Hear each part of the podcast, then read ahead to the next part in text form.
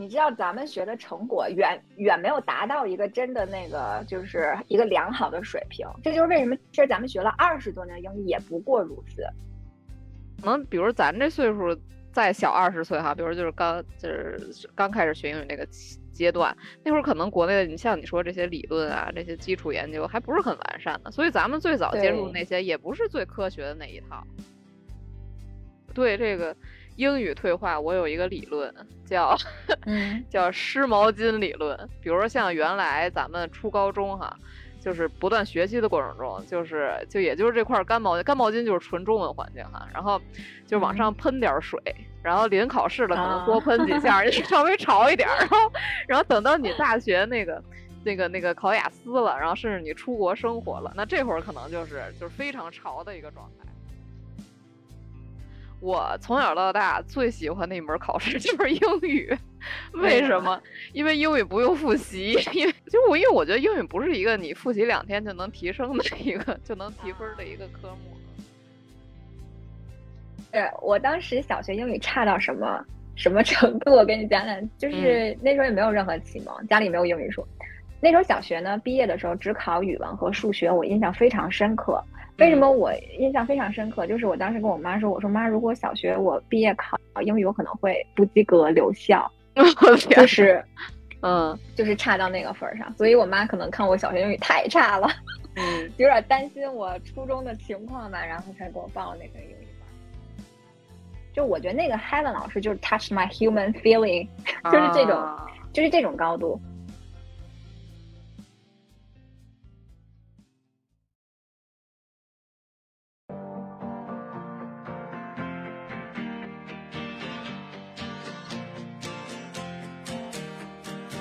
你的童年，我的童年，好像都一样。你的人生，我的人生，各有各的样儿。旁观别人的故事，收集不同的活法，在人生样板库里遇见故事里的自己。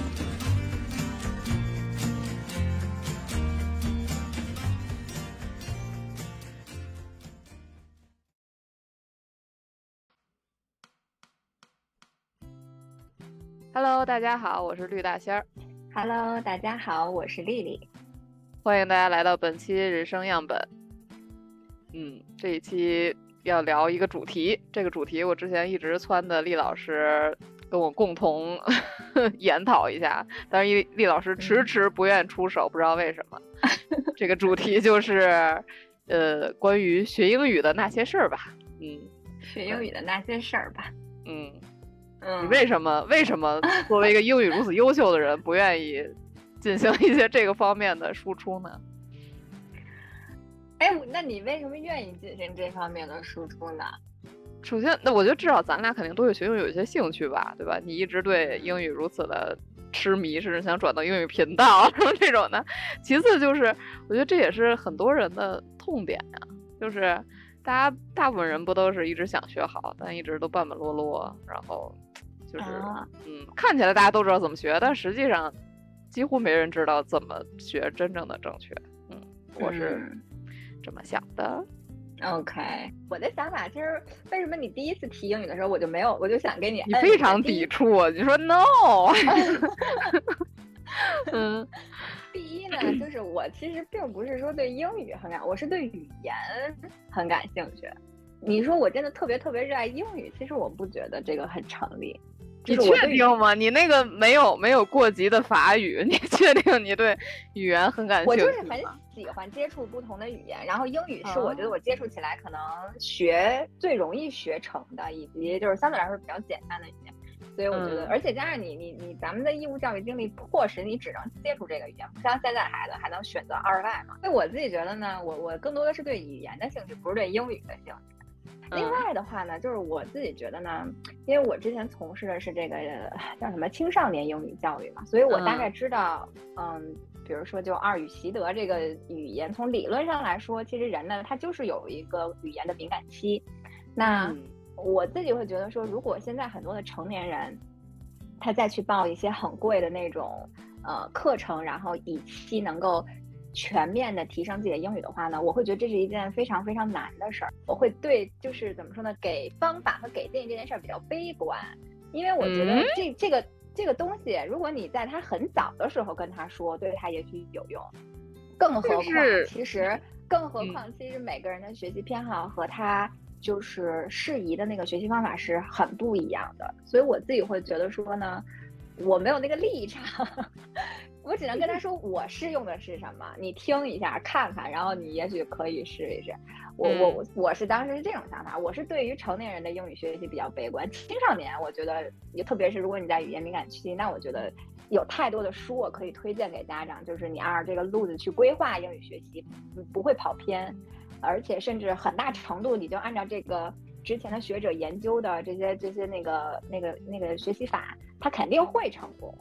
我觉得这个肯定会成功。你这句话我可记下来了啊！作为一个家长，我我就是 就是这个已经被验证太多太多太多遍了，而且有太多太多周围的实例了。他就是按照这个规划，按照这个时间点去规划，他最后就是会学成。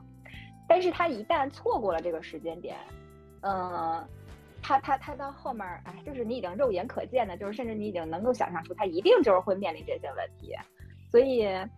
解决他后面面临这些问题呢，我觉得就是需要很大的花费很大的心力，所以我就是为什么这是我持悲观态度的原因。嗯，但是你也不排除有一些成年人，他就是很想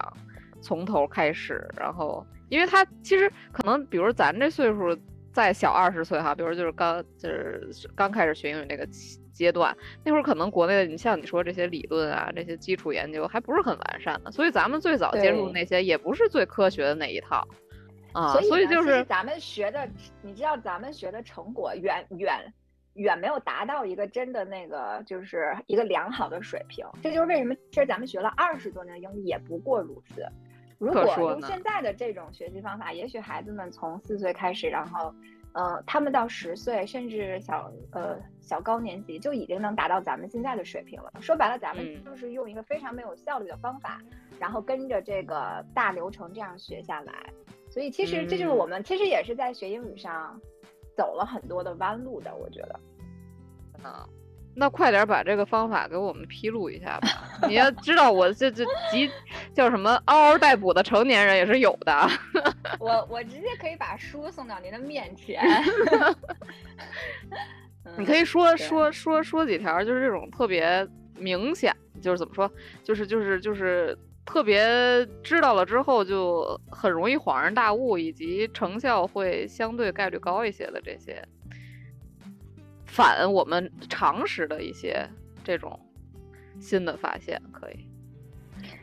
嗯，我可能就是就我之前的工作工作中学习的，因为但是因为我那个是针对 K 十二，你知道吧？它跟针对那个，比如现在成年人他想从零学，它又是不一套不一样的一套东西。我只能说，针对 K 十二的话，现在已经验证过的，或者说已经。被我们自己做这个行业的人，呃，会这样去对待自己下一代的一个学习方法呢？大概的，我们简单的跟大家去捋一个时间线的话呢，嗯，啊，就是比如说在啊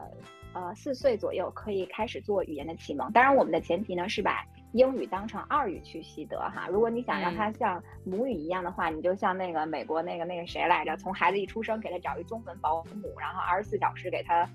浸泡 沉浸式的这种哈，那是另一种方法。我们假设就是常规的大家这种普通家庭的话呢，四岁开始可以给他做语言启蒙。那这个启蒙的话，就是大量的听听的输入，可以是儿歌，可以是动画片儿。然后呢，呃，在有一定的基础之后。呃，实际上可以开始让他去接触这个自然拼读的东西，就是二十六个字母的字母音。然后基本上四到六岁这整个这个时间都是在做启蒙这件事儿。启蒙这件事儿非常非常重要，就是你把他的基础打好了之后呢，他之后从一个体系往下学下去就会非常的顺。嗯，所以四到六岁做大量的听的输入，然后不要着急去 push 他去输出啊，因为输入到输出是有一个阶段的。呃，那什么时候觉得？孩子可以开始体系化的学习呢，就是他可以开始往外蹦词儿的时候，啊，不要期待它能蹦句子，它能蹦词儿就已经说明之前的输入非常有效了。嗯，然后从他开始，比如说六岁，我们假设六岁给他启蒙两年的时间哈，基础的词汇没有问题了，基础的单词可以说出来了，二十六个字母的字母音能说出来了。当然，最好的情况呢，就是二十六个字母的字母形自己大小写也能写一写，这就这就是一个一个已经非常理想的启蒙完成的阶段了的话，就是到六岁开始我们进行体系化的学习。所谓的体系化的学习呢，就是呃用这个一套呃教材。比如说，我们像我们单位之前会用就是剑桥的体系的教材，也就是说，它走的是英式体系。然后，英式体系就是我们说的这个剑桥少儿英语，然后剑桥通用五级，但它到后面再对接 K 呃对接 KETPT，然后雅思。然后有些家长可能会选择美式的体系，那就是美国那一套，从小学然后到初中，然后到托福对接的。嗯，那在他学整个体系的过程中，其实你就。你你如果给他前面基础打得很好的话呢，其实对于家长来说，唯一你需要做的，就是在他上体系课之余，给他提供大量的丰富的分级阅读的读物。只要这个分级阅读的这个阅读能够跟上的话，基本上到高中的话，他的英语就能达到咱们现在的水平。这个就是已经我们自己的老师也会这样去带自己的孩子，都是这样。一个通路已经试验过很多次，这样学出来英语就是会非常好。但可能大部分家长的话呢，不知道要去补充呃分级阅读，或者他呃也有我之前接触过家长呢，就是他没有按照一个体系走下去，他一会儿学学这个教材，一会儿学学那套教材，然后整个孩子就被打乱了。嗯，他每条路都走一开头。嗯。对他每到一个新教材都要重新适应一遍，包括有的家长甚至在英系和美系之间来回跳，这种就是耽误时间。还有一种家长就是根本就不知道有英语启蒙这件事儿，就指着校内，呃，从一一年级开始学二十六个字母，这种也是呃到后期是比较费劲的，是因为公立学校的教材它在设计上是有一些 bug 的，它不太像咱们刚才说的那个体系这样顺，就是承接的非常好的这样走下来，而是。蹦着走，可能一二年级教材巨简单，然后五六年级教材一下巨难，然后到初中又一下蹦的很难。那成年人就是就是怎么说？就是其实像你说的这种从小孩开始哈，这种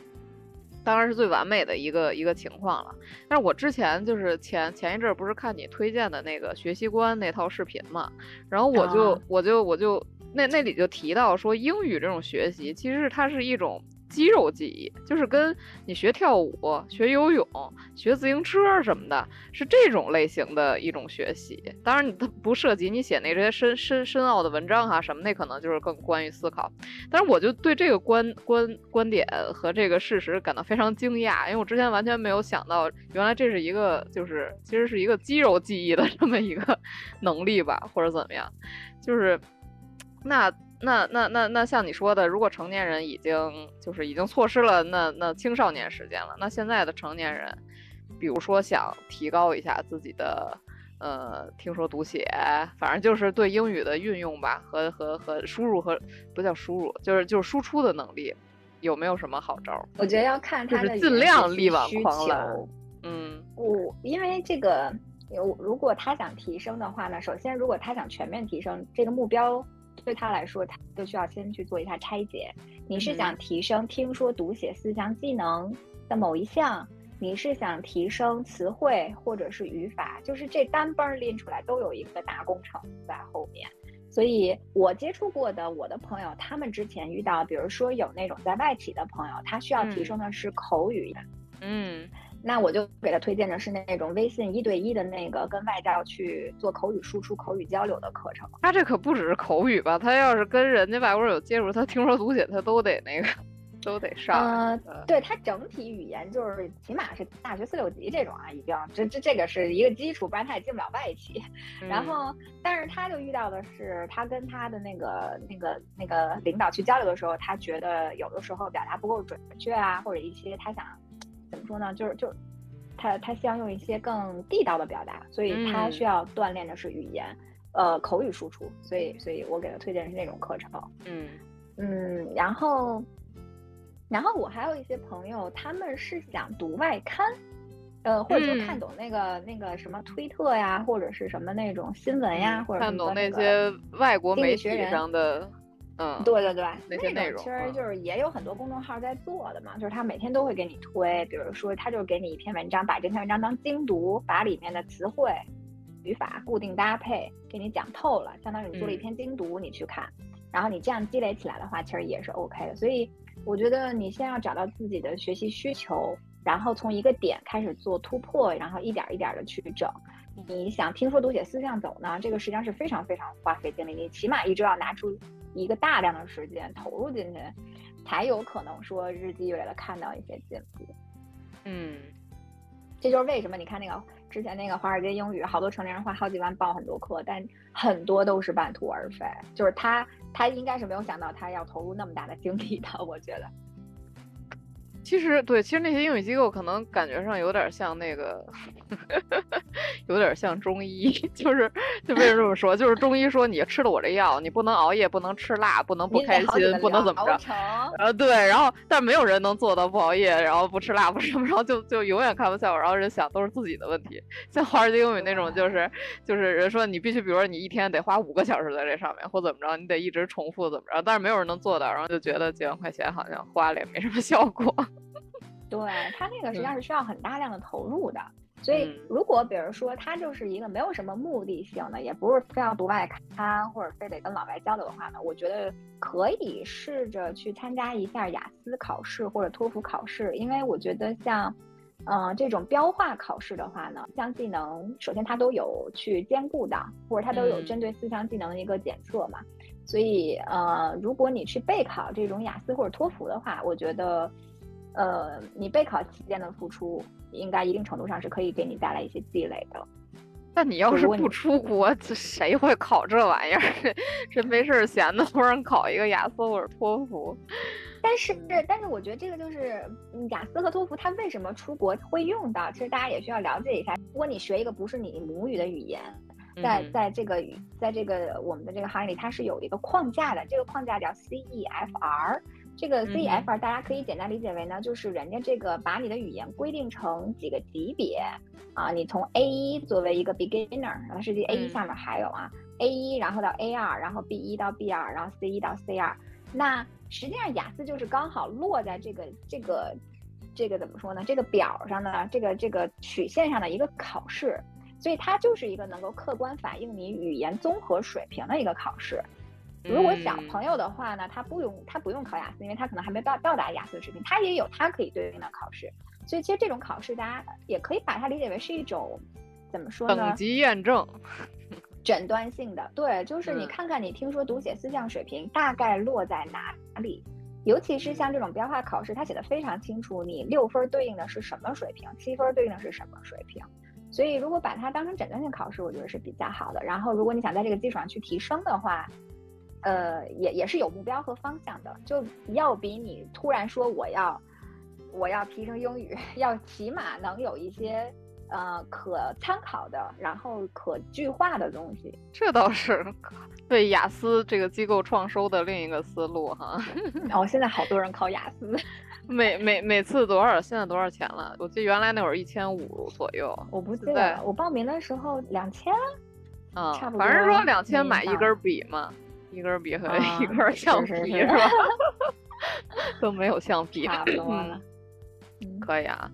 那像就是比如说像这种传统咱们这些义务教育过来的人哈，比如长到呃二三十岁了已经，那你觉得现在比如说有比较常见的一些英语学习的误区有什么？比如说就是你学英语不管怎么着，你先背单词，你背它五千个单词就有用了，或怎么着的？你对这种？观念是什么看法？啊，我觉得如果他的基础是零，他得先背单词。如果他已经，比如说是一个 CEFR 上，比如说他是一个 B 一或者四级选手吧，就说那那那我们也听不懂。嗯，四级选手的话，就是光背单词，肯定对于他的能力提升没什么用，只是词汇量短时间内做了一次提升，但是还有可能后期降回来。嗯。这种背单词就特别像减肥节食，有没有？就是你一瞬间补上去，但你后面也掉的也特别，就是反弹的也特别快。对对对，其实哎，其实这个真的还得就是看他学英语的情境以及他学英语的目的是什么。你像我记得我印象中，我大学突然有一阵儿，那时候还没有为了出国考雅思，就是大一那会儿吧，就是在宿舍看美剧嘛。嗯，你就是为了看懂这个美剧，然后你就会开始抠里面的词儿和表达。嗯哼，嗯，就是你还是我觉得学语言一定要有一个动机和目的，才有可能才有可能你真的开始学这件事儿，而不是就被动的像咱们填鸭的那种感觉。就比如说我的目的，我就是要把红宝书背下来，我就是要把这个雅思什么多少几千词汇背下来，哎，这也是你的目的，对吧？你、嗯你如果为了达到这个目的，你把它都背下来，我相信就算他最后这个你会忘百分之八十，但是你还起码记住了百分之二十。那也是有用的，只不过花那些时间可能有点多。对，只是你的嗯效率没有那么高，但是就是你起码还是有一个动机推动你做这件事儿，才能嗯可以。我觉得，所以其实也是一个，就是确定一个输出吧，然后再去寻找你的输入。因为你就像就像有些人，你比如说你去学一个什么东西，但往往你要是没有实践的话，那学也白搭。很多人都是在比如说工作急需什么什么，然后迫不得已，然后就就在非常短的时间，然后学学了一点什么东西，然后实践之后，这个东西才真的能逐渐提升。要不然你假设你就是为了被点儿词儿，然后后面呢也没有一个下一步的目的，就是嗯呃，比如说你要日常持续的去跟人用英语交流，或者说要持续阅读英语的那些文章或者媒体，或者比如说嗯你想教孩子或怎么着的，那就就是没有没有这种真正的这种实践性的目的，那你学可能也是就是无根之木，就是飘飘的，学完可能也没啥用。而总之呢，就是其实错过了这个语言习得的黄金期，然后后边再去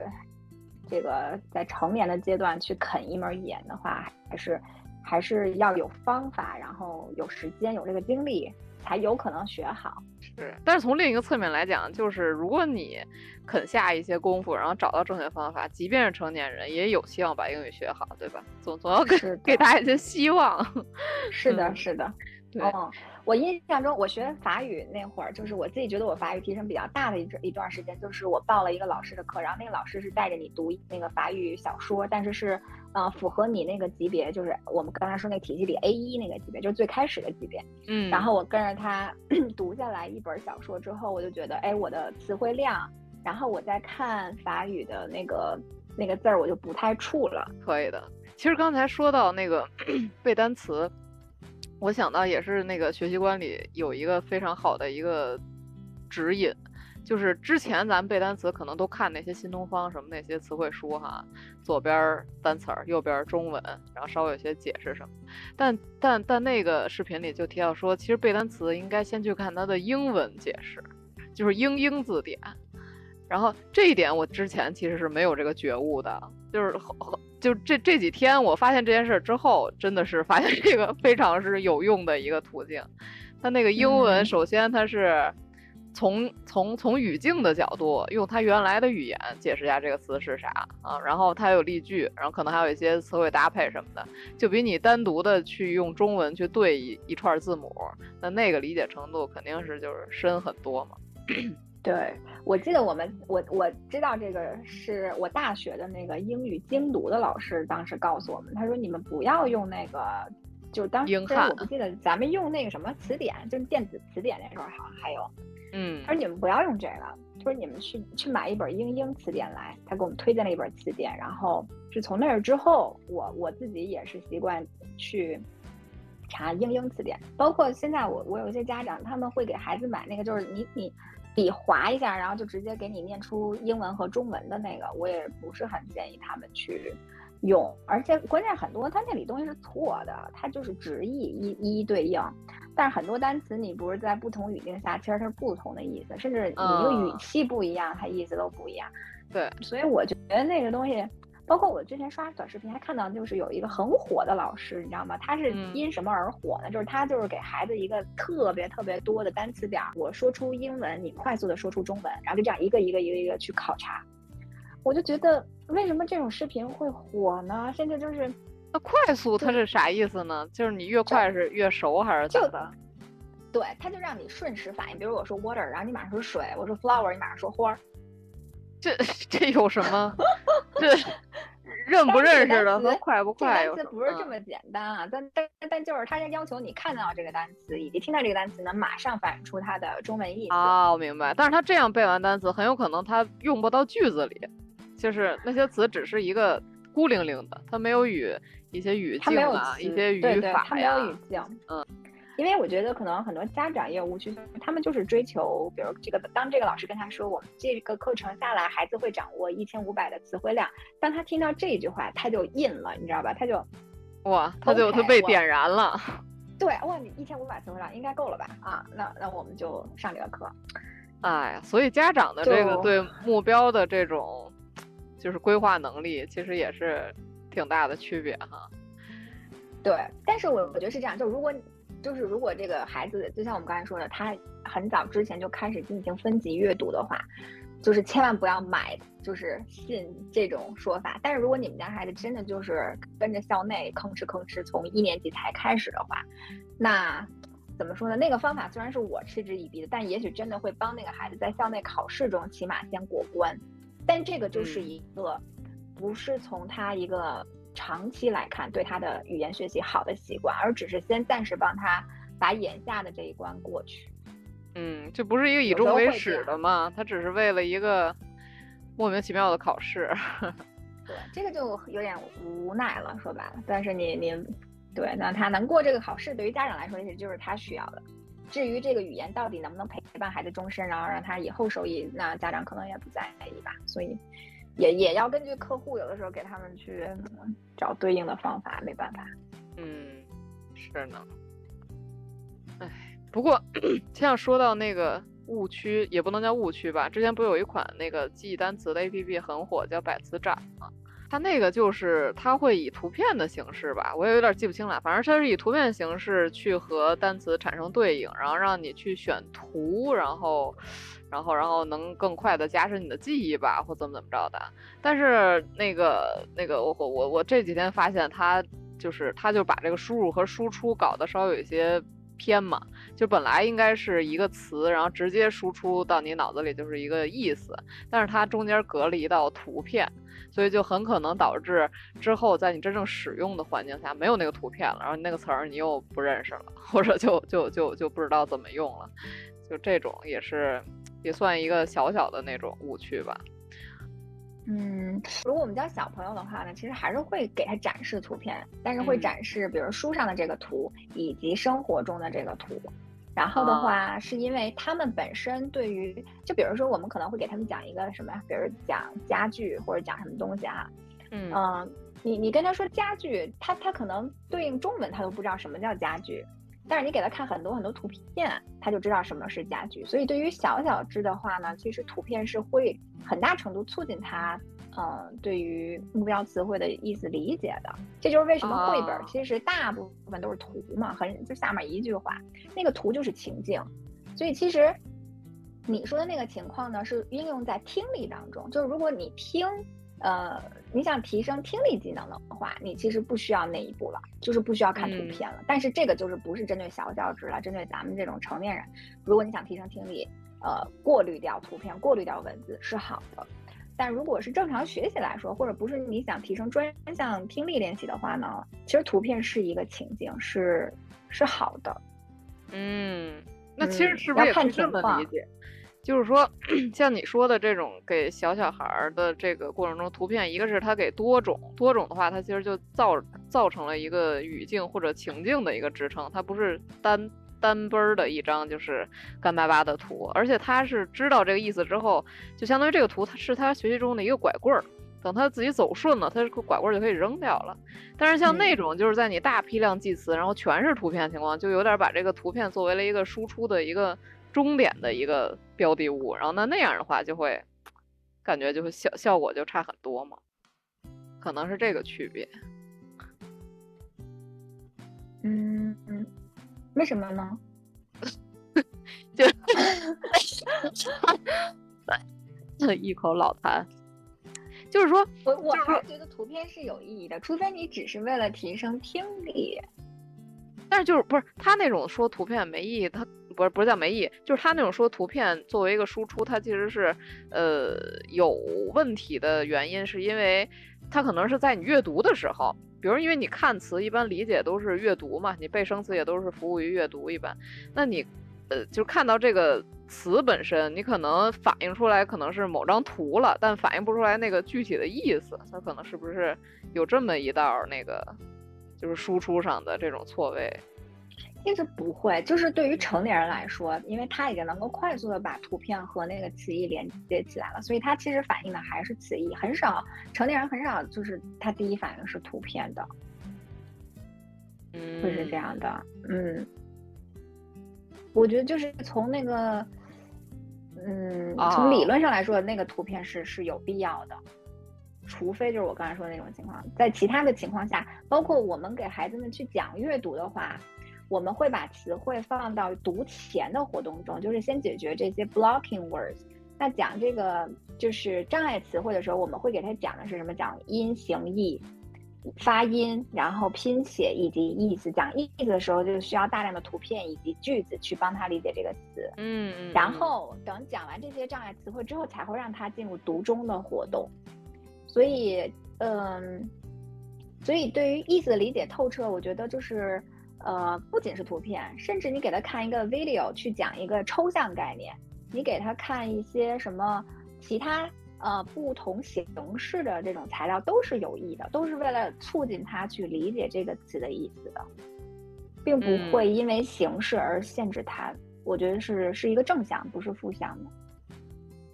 那倒是，嗯。那那款单词软件，它其实可能会造成一个局面，就是说，因为它毕竟是一个操作程序嘛，它比如说一个生词出现了，然后让你去选是底下哪张图，那很有可能就是你选图，可能就是它起一个叫什么联想、辅助、回忆的一个一个作用，然后你能选中。但如果这个词出现底下是空白一片，直接让你说它是啥意思，可能就歇菜了。嗯，对，就是说白了，可能有这么一个，嗯，还理解不深的话，嗯，对对对。是这样的，确实，要是配个视频，我之前看那个有道有道词典上，有时候它也会有一些辅助图片和视频，还是嗯，还是蛮有助于理解。就从拐棍儿层面上，还是非常有用那种材料哈。嗯嗯，那你这个过往上，你有没有什么背单词的小技巧啊，或什么 背单词小技巧？嗯，看起来没有啊。跳过 我我我我先问，哎，你觉得你词汇的巅峰是在什么时候？那肯定是在留学的时候。那你觉得你那些词汇怎么习得的？我是这样的，我那会儿因为那个苦累史，那个一方面你你之前那个备考嘛，是吧？那个肯定还是做一些雅思阅读什么的。然后另一方面那会儿是，呃，伦敦的地铁没有信号。所以我那会儿，我我我就是留学读书的时候，我都是遇见就是呃不会的词，我就存在那个有道词典那个单词本里，然后我在地铁上我就翻那单词本儿，因为没信号也干不太了别的，我就每天坐地铁都都在翻单词本儿，就是生词本儿，然后就就 所以那个比较巅峰，但是我。存的也都是一些那些很常用的啊，比如有一些菜谱你 看不懂什么的，一些各种鱼的名称或什么的，还有一些就是经常看到的那种词，那种我觉得应该是算是巅峰了吧。后面就就就越来越，就是你还是没有这个这个使用需求了，可能肯定就会少一些。对，对，反正我自己觉得就是词汇这个东西，你还是要情境。而且一定要复现，能做到这两点，其实这个词汇一点都不难掌握。但是如果缺少了这两点，就就就你，就就很难靠死记硬背去真的学学好。是的，嗯，反正我对这个英语退化，我有一个理论，叫 叫湿毛巾理论，就是说。这个这个这个毛巾它湿不湿这个程度，就是就是就是来来形容你的英语的水平嘛。比如说像原来咱们初高中哈，就是不断学习的过程中，就是就也就是这块干毛巾，干毛巾就是纯中文环境哈，然后就往上喷点水，然后临考试了可能多喷几下，稍微潮一点，然后然后等到你大学那个。那个那个考雅思了，然后甚至你出国生活了，那这会儿可能就是就是非常潮的一个状态，然后但是也不像人家了这个毛巾，嗯，那也不算，那也不算，不像人家就是纯那个外国人，人外国人是真是进盆里，这辈子都泡在盆里，然后但是但是中国人就是你那一阵儿可能非常潮，甚至有点滴的水或什么的，然后但是你回国之后就在不断蒸发蒸发 蒸发，然后如果你不不往上继续喷水或者创造这种湿润的环境，它只会越蒸越。越干，这就是我的一个对英语退化理论。对，就是还是要多使用才可以，使用情境很重要。是呢，嗯嗯，哎呀，那你说你，比如说，嗯，就是你的英语，反正至今而言吧，就是从客观水平上，你肯定已经是中国人里，我觉得你至少应该是前多少呀？反正就中等偏上吧，中等偏上，别别浅了。反正你就是属于英语比较好的那种，而且以你现在的水平，你应该出国交流什么都没有问题。只不过有有一些是特别地道的东西，你会在逐渐的去补充。那你就是回看你这个英语学习的这一路，你觉得有哪些叫什么印象深刻的或者高光时刻？还有哪些弯路吗？万一有小朋友们 避避坑，避避坑，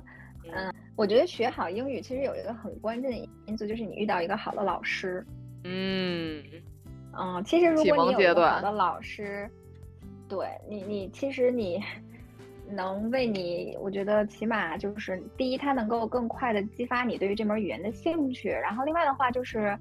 呃，你你会少走一些弯路吧。我我自己觉得是这样。那对我比较重要的一个老师，实际上是在我初一还是初二，我不记得。我妈给我报了一个那个当时京城的一个英语课。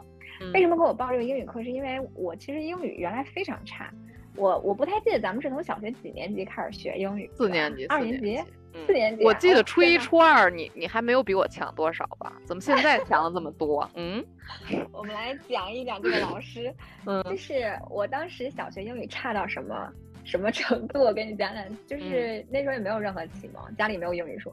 那时候小学呢，毕业的时候只考语文和数学，我印象非常深刻。为什么我印象非常深刻？就是我当时跟我妈说：“我说妈，如果小学我毕业考英语，我可能会不及格留校。”就是，嗯，就是差到那个份儿上。所以我妈可能看我小学英语太差了，嗯，有点担心我初中的情况吧，然后才给我报那个英语班。当时是一周上一次课。我其实不太记得具体你说是哪一个瞬间，呃，我就突然怎么样，突然开窍。但是我自己能感觉到，在我跟他学的这个过程中，确实有那么一个阶段，我突然觉得我开窍了。嗯嗯，这个开窍体现在什么呢？比如说，我之前一直不明白 be 动词和 do 和 does 是什么关系，就是什么时候用 am is are。什么时候用 do 和 does 提问，我就是搞不懂。但是他他一给我讲，哎，我我就清楚了。他经常就是给我们讲完新概念课之后，然后给大家留些时间，让就是你们自己组织语言，把情景演练，re 对对，做一下 retell。嗯嗯，我我就我这个水平，我肯定是不会上去的啊。但是他就是经常鼓励我，经常鼓励我，他给了我很多的正反馈。然后到后面呢，我就每次就开始试着能够。自己去上去给大家讲 retail，然后慢慢发现好像自己可以完成这个任务，然后再到后面我会发现我每次非常期待 retail，是因为我我能用一些新的，我能给他讲的比较搞笑，或者就是我给他讲的就是让他想不有一个想不到的点。我甚至那时候有兴趣到我自己会尝试用英文去写日记，虽然我写出来的日记就是我觉得 应该。Last Saturday I went to the theater. 应该现在来看，就是也是语法都不太对，但是就是已经有兴趣到我想用这个语言去表达我的感受了。嗯，所以你说那个老师的语言水平有多高吗？我现在回想，也许不算，因为我觉得他的发音也不是那种特别地道的发音。嗯，但是他给我的那种情感反馈、情感支撑、情绪价值，嗯，以及就是他他让你看到你好像是可以进步的，以及可以做到的，其实这个本身是非常非常强的一股力量。这就是为什么我后来上那个在职语言课的时候，我们当时老师说了一句乔姆斯基的话，也是一个语言学的一个 big name。然后我当时就是突然就是浑身激冷一下，我就想到了我的这个 Helen 老师。嗯，那个老师当时给我们看那个乔姆斯基说的话呢，他说：“啊，an understanding heart is everything in a teacher.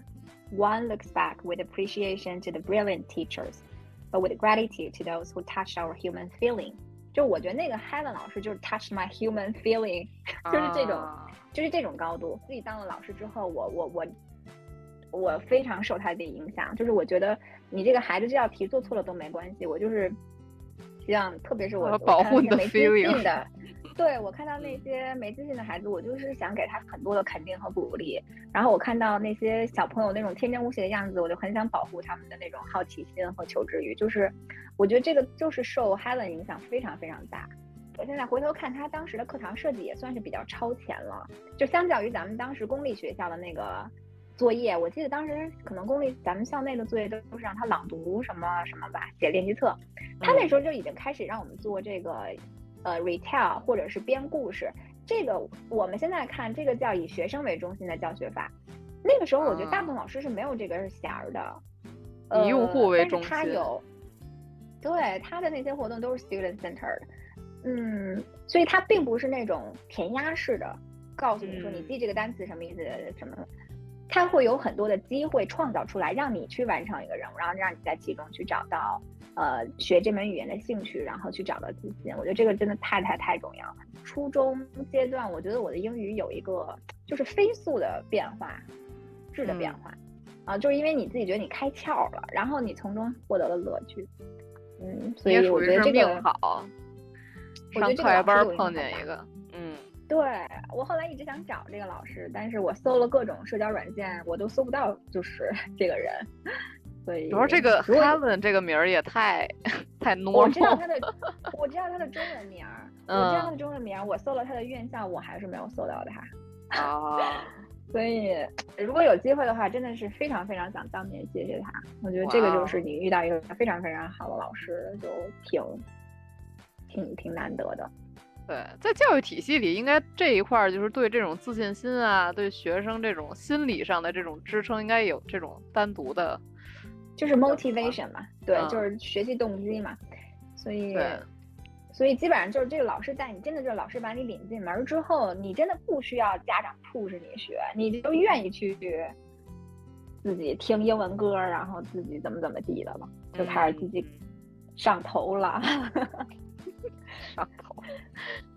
嗯，可以，所以对，这就是我觉得老师的影响是非常非常深远的。那其实等于你从初中认识这个老师之后，你就走上正道了，也没什么弯路啊。弯路的话，其实我我其实我自己想到的是，我在刚刚大学毕业那会儿，我不是准备出去考雅思吗？嗯，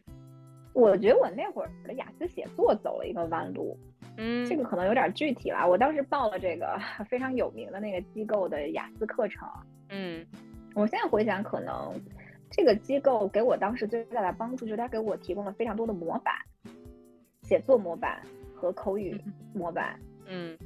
但是我因为我去年不是又自己又准备雅思考试嘛，嗯，然后我就在想一个问题，我说为什么当时我已经背了那么多模板，我觉得我已经非常努力准备雅思，我就是卡在六点五嘛？我当时就在想这个问题。嗯，然后。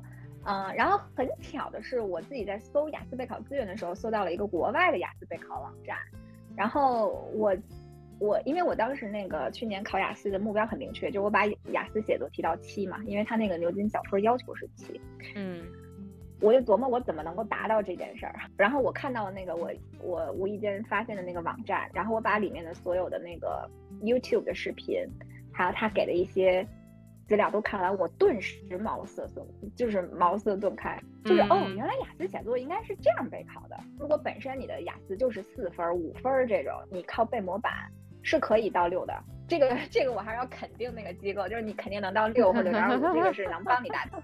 但是它天花板了，只能带你到这儿了。对，如果你想再往上走七，那就非常非常难。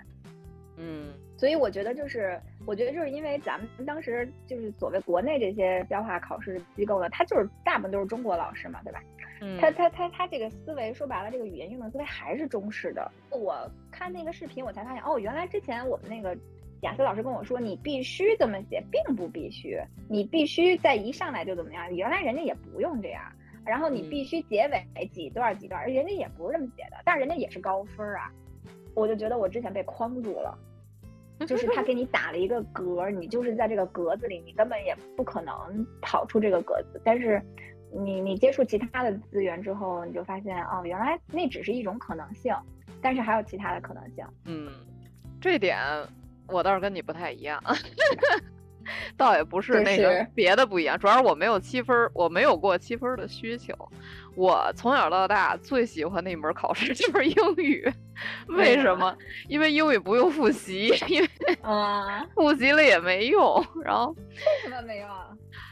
就是，就我因为我觉得英语不是一个你复习两天就能提升的一个就能提分儿的一个科目，嗯。而且我写作我一直也没有发愁过，就是，嗯，就 有点不要脸了这么说。主要是我没有过七分儿的需求，然后就就就像比如什么初高中到四级到雅思，就是我都是就是正常学正常输出，就没有说发现它特别差，然后需要特别努力的去搞点啥。我都是阅读或者那嗯个、阅读和什么，啊，听力和口语可能也都有一点点。但就写作一直没有太操过心，目标现在，你的写作嗯是没有操过心，我我每次都嗯。最愁写作。我觉得其实像你说那种，比如之前那些那个老师教那些框框，它可能只是一些表象，他从一些比如说高分作文的那些那些样子里看到一些表象，但其实本质肯定是人家的评分标准，比如说你里面的一些逻辑是吧？你里面的一些论证的一些是否有力度，然后比如结尾结结论是否明确等等等等啊，就是那些可能他只是揪住一些皮毛非教给大家，然后大家也没什么别的招儿呢，就听。我觉得，我觉得是因为那些机构知道，就是真正核心的那些东西，它根本不可能短时间帮学员提升和改变，所以只能拉出一些看起来好像是就是规律的呀、格式的东西，让你就是浅层的表皮上的 就是做一下提升。但其实内、嗯内核的话，根本就不是那一个课程就能帮你改变的，那是你的。第一是你的知识积累，然后你的思维能，就是批判性思维这些东西都都是很重要的，但是它应该嗯也帮咱改变不了。所以其实这就是一直是这种所谓的，就是你应试的这个目标和你真正说掌握这门学问去应用的目标，它其实就不是一个目标，所以它肯定过程中方法就会有一些不一样。哎，但其实我自己这个行业的话，我我看到一个比较积极的变化，就是现在很多家长他们会呃有意的去了解一些国外的教材体系，就是呃说白了就是国外的孩子他们用的那个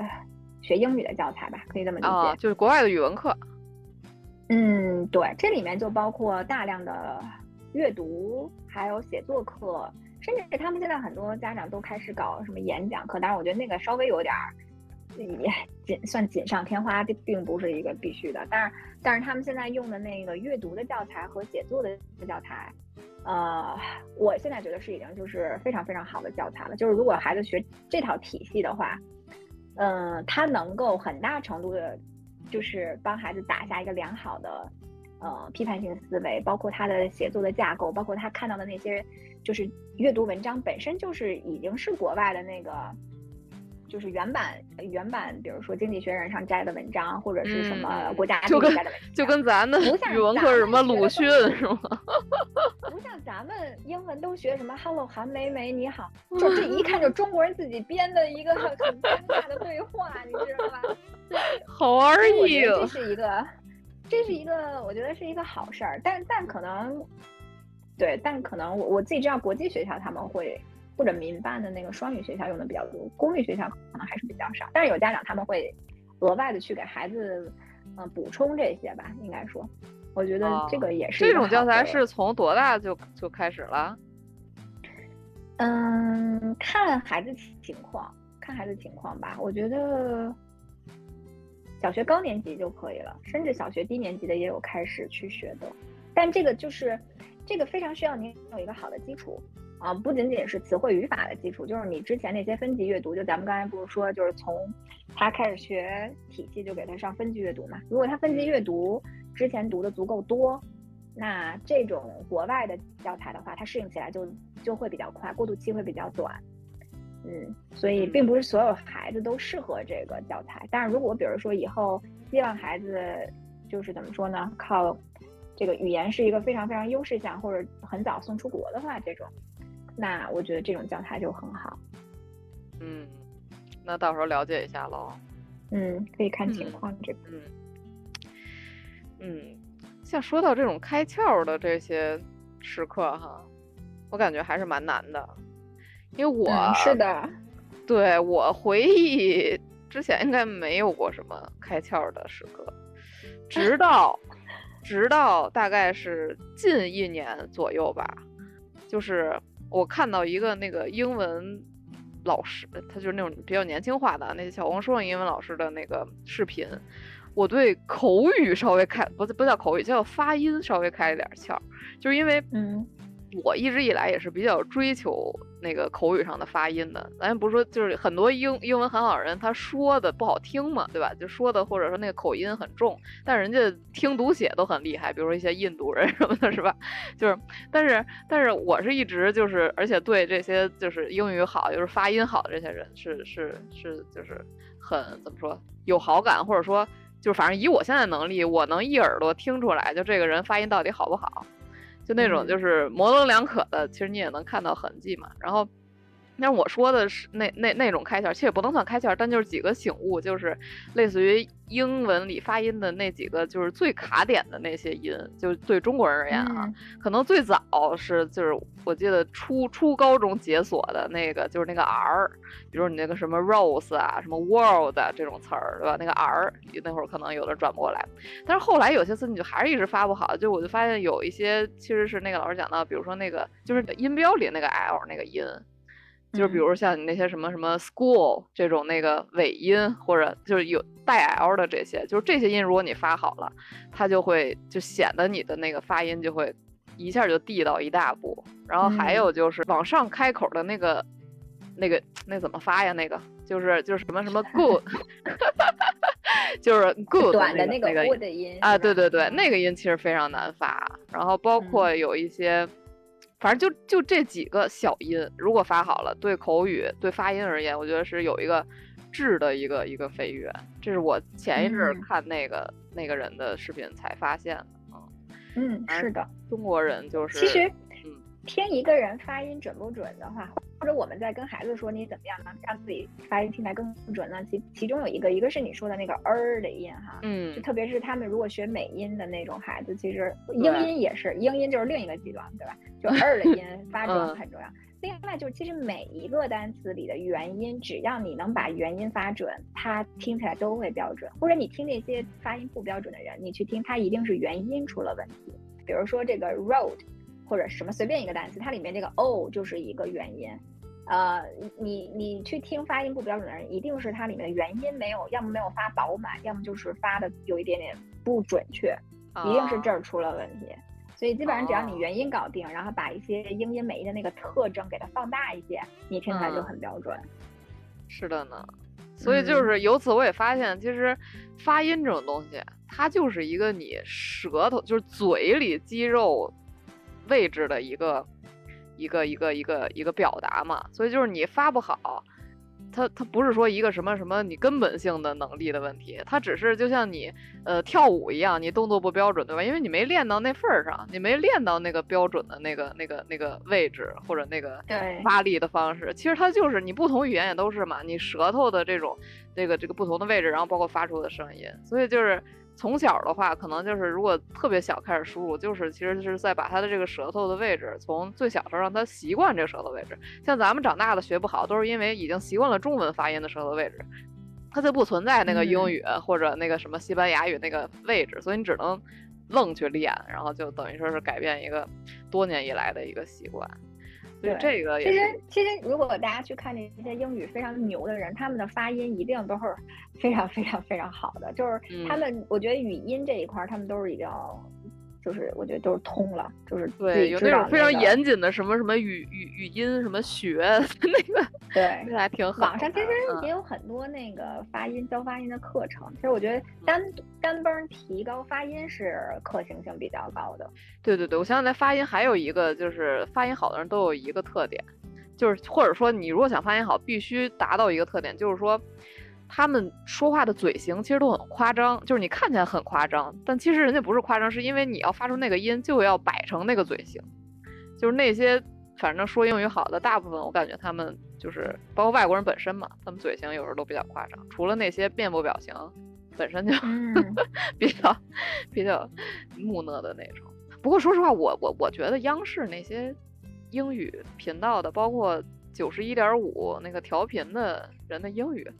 好像还差点意思，就差那么一点点，就是比那个最最那个。其实，哎，其实就是一个一个中国人，他英语说的再标准，其实你还是能听出来他不是 native speaker，他总会有一些音会暴露。就是他模仿的在下，但但我主要觉得这些这些主持人他们好像有一种语调，就是特别明显的这种语调，就感觉好像就是从事这个工作达到那个水平就可以了。就我感觉他们也没有更往上经济，是吧？就那个新闻语调，就那嗯，他不需要。哎，我学不出来啊，反正就是那个调，我一听就播音调，就他们也不需要，就是说白了要给你纠音到必须是 native speaker。嗯，包括你去看那个，现在我之前看他们说，就像 BBC 啊，现在他们也开始越来越容忍一些印度口音啊，或者什么，就是西班牙口音的那种主播了。我觉得这个可能是他们行业的一个那啥，就是你不需要是 native speaker，你你你能说的大家懂就可以了，显得自己还有 diversity。对呀，所以其实我觉得学英语也确实没有必要追求一个就是所谓的完美发音。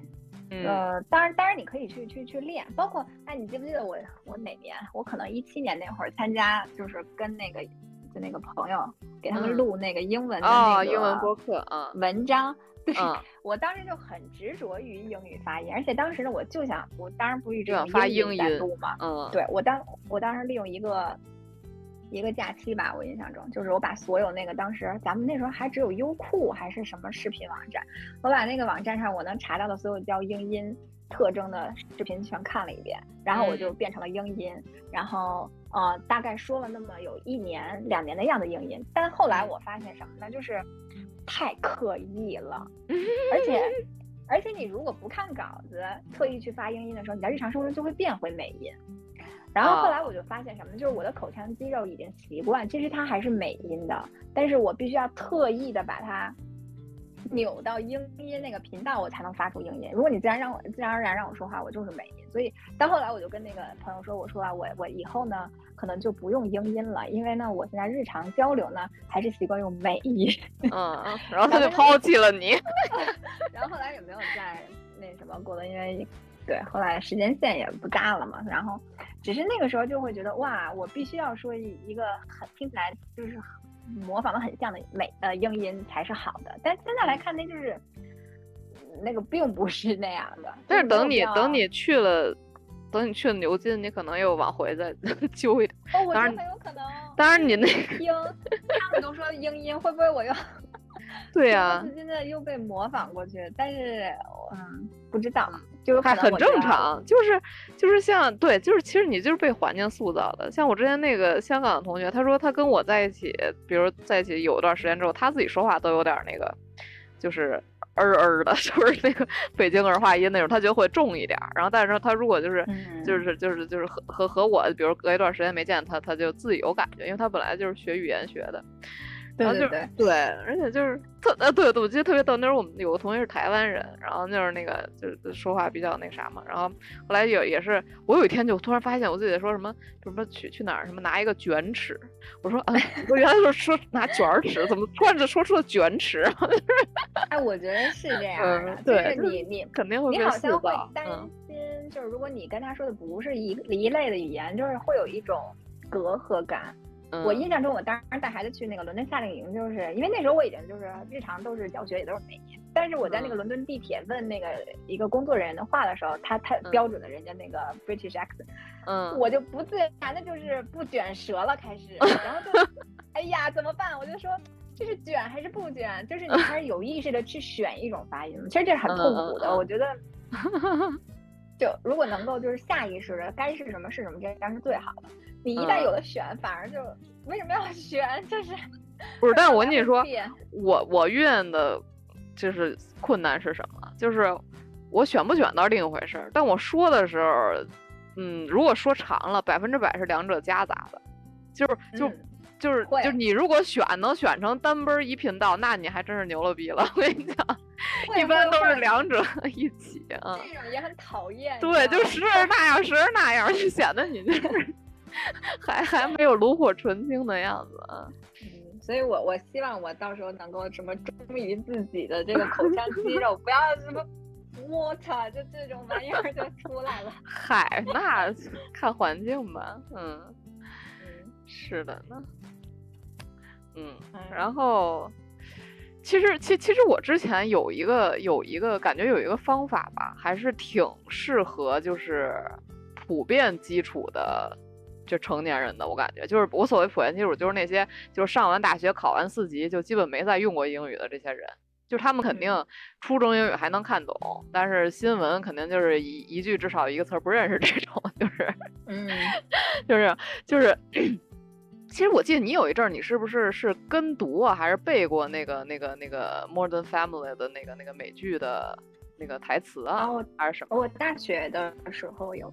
啊，对，就是就是，其实我觉得这个方法就是，当然你非要就就是需要非常严格的去执行，但是执行哪怕我觉得哪怕就一两次肯定也有用，就是找一段你自己反正也看得很顺眼的美剧，然后语音就是那个词汇也没有那么复杂哈，就日常生活这种，然后在这一集里你就把所有台词就每一句话都读下来，然后读下来之嗯后。呃，当然目标尽量是背下来，然后你当然你也理解里面的那些语法和那个用词都是什么什么什么什么原因，然后就是等于你把一集吃透，然后这样吃透之后，呃，有个两集，我觉得就会有明显的感觉，就就绝对嗯就不太一样了，嗯，其实就是一个嗯。环境，嗯。确实，我觉得美剧的话，包括就是歌曲也是一样的，就是啊，对，很好的学习资源，可以利用一下。包括现在视频啊，我觉得现在资源太丰富了。嗯，有老师他们会用什么 TED 演讲直接拿来就就就就当成学习材料去用，也是可以的。嗯嗯嗯，还有就是 YouTube 上的一些针对学生的那种视频，你直接拿出来，就就太多资源了。嗯，其实资源从来不缺乏，就是感觉你吃透一个资源的人很少，对，所以就，是这样。嗯，你有什么资源推荐吗？那得看是针对什么群体吧。我我的资源都是针对 K 十二。大大朋友的话，大家自己去根据自己感兴趣的东西就好，跟着自己感兴趣的东西走就好了。你喜欢电影看电影，你喜欢美剧看美剧，你喜欢嗯刷外国的社交媒体。我记得原来他们有人用美国的那个知乎嘛，就是叫什么那个网站 Quora 叫什么？哦，那个是美国知乎啊，嗯，我都那个学英语都有很多，嗯。所以就是什么让你感兴趣，你就去学就好了。嗯，我看现在网上也有，就是我前两天发你那个嘛，就是它是那种有专门做就是明星名人这种对话剪辑，然后然后把每一句给你拆细了，先先那个盲听，然后拆完了，然后你可以选择跟读或不跟读，然后再盲听，甚至选择默写什么的，那些我觉得嗯小视频也都做的还不错。对，我这两天还看见一个专门做动画片儿的，也挺逗的。做动画片儿的拆解，英文，嗯，对，就是也是那类，但是它的素材都是嗯动画片儿，那些那些你要给强强听是吗 啊，那倒暂时还没有，那个自己自己 自己先用吧。嗯，OK OK，哎，我我其实可以提提提一个小问题啊，但我不知道你能不能解答。就是我、嗯。我在运用英语的时候有有过一个困扰，就是当我说的时候，因为我也是有点那个追求完美，但是后来发现你在国外就发现那个你随便说吧，反正都能听懂，配合肢体语言，对吧？但是就是我实际说的时候，总是在就我说出口的时候，我总在脑袋在想，哎，我这句话动词加没加 s，第三人称单数啊，就这种对不对？然后我动词缺没缺，有没有重复，还有时态用的对不对？就我老被这些语法有时候就是困住自己，然后所以有时候会说出来就会比较慢，或者会有点卡，就这种就是脑中一定要过语法的这种行为，你有什么 好办法嗯？会会，比如说你下意识的发现没加三单什么玩意儿，对对对，嗯，嗯，这个我觉得就就还是挺挺正常的。其实还是就是没有形成一个特别那个自然的肌肉记忆，对吧？你还是每次出出嘴你都得思考、现加工，是这种感觉。嗯，会会，但其实你听那个外国人说英语，他们有时候语法也会错。啊，是是，哦不，过比咱少点儿什么的。嗯，对，所所以我觉得这个就到时候看你自己的情境。如果你那个情境下需要的是流利度，那我估计语法你也就不管了。非常着急的情况下，先蹦词儿什么的。嗯，这种。那但如果是一个有准备时间的这种，那当然，这个如果能准确就更好了。其他的还有什么呃学习小 tip？你之前不是分享过一个，就是说在有一些地道的用法，可以去上 Twitter 上去搜一搜，看看人家真实使用的语境，是吧？这个我觉得还是一个挺高阶的一个小 tip。嗯，先翻墙得。对，先科学，先科学起来，才能运用这个。嗯嗯，是。现在我现在提升英语的方法是读文献。Oh my god！是读是读一些。外国之网，嗯，就我我因为也是结合我自己马上要出去学习，所以我最近下的都是一些跟我自己感兴趣相关的一些论文，然后读论文，嗯，我我自己觉得收获比较大，然后那是一些补充了一些新的词汇，主要是对。呃，或者说是表达方式吧，这种 academic writing，因为学术写作也是我不是擅长的东西嘛，所以我最近在补短的就是学术写作这一块儿，然后就是，嗯，偶尔会看一些译制的视频嘛，就是 TikTok 他们译制过来的视频，然后再补充一些就是日常生活用品的英文，因为我发现这个也是我。有时候会卡壳的部分，比如说我今天跟那牛津发邮件，我想跟他说，涉及到我的住宿，我想问他那个被套，那个被套怎么说，我就是不知道。然后，什么什么 sheet 吗？不知道，那是床单儿最后查完的一个比较确定的办法，应该叫 duvet cover，应该是这个。cover 这种小词儿。嗯，所以我就想说，那我到时候这个交流起来就有很多日常的，比如说。我想说这什么棉签儿啊，说什么什么那个转换插头或者什么乱七八糟这种小东西，我我可能就得查字典。所以我现在想说，再再回录一下，然后补充一下这种日常生活用品的词汇。然后它很有它有很多译制视频是针对这个部分的，所以我最近也在看。译制视频是啥意思？就是就是他把 TikTok 视频，然后给你搬到。就是国内的短视频媒体上，然后加一些英文字幕和中文字幕。哦，就是国外火的，这对对对，哦，对，是，嗯，也是对。说有一个方法，就是说，你就现在看你周围所有东西，你如果能用英文把它描述出来，那也就肯定是肯定有描述不出来的嘛。就是都描述出来，那就是进阶的第一步。嗯，是。反正目前的话，我是针对这两方面在做功课。啊，不过像你也马上就要出国学习了，这里如果还有别人有同样的，不不不，或者说就是就注意一个误区，就是不要以为出国了自己英语就自然而然就好了，绝不是。你如果自己不努力，仍然还是那样，因为你出国之后周围会有很多中国人。而如果你仅仅是用那个上学那点时间 使用英语的话，肯定还是差点意思。嗯，还是尽量多泡那种纯英文环境。OK。